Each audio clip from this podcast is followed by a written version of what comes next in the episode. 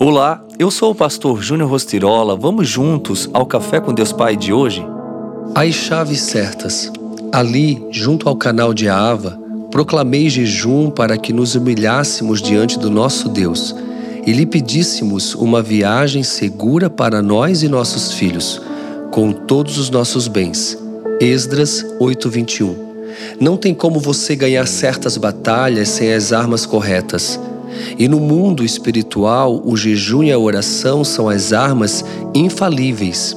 O jejum e a oração liberam a bênção de Deus sobre a sua vida, ou seja, o sobrenatural, que é aquilo que está além do que os nossos olhos e ouvidos podem enxergar e captar.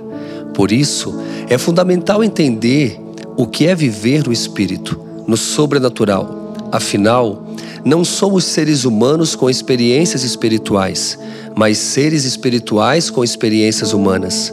Não somos deste mundo e não somos guiados pelo que vemos, mas pelo Espírito Santo.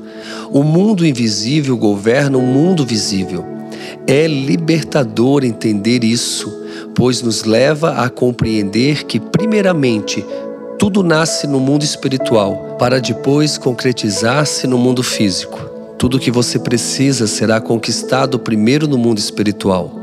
Por isso, é bom cuidar de tudo que sai da nossa boca, pois as palavras têm poder e palavras de maldição podem ser atiradas como flechas em chamas. O que sai da nossa boca revela a natureza do nosso espírito. Esse entendimento é fundamental para os que nasceram de novo. Compreender e viver sob essa direção é como utilizar chaves poderosas que darão acesso ao seu propósito e mudarão para sempre a sua realidade. E como você vai acessá-las? Por meio da oração, do jejum e da leitura da palavra.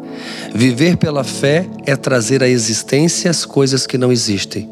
E a frase do dia diz: A fé o conduzirá a lugares que sozinho você jamais chegaria. Pense nisso. E vamos juntos à oração do dia. Eu te convido nesse momento a entrar no meu canal do YouTube, Júnior Rostirola, e fazer a oração. Com certeza será realmente algo que vai acrescentar no teu dia de hoje. Fica aqui o meu abraço, o meu carinho e que Deus te abençoe grandemente.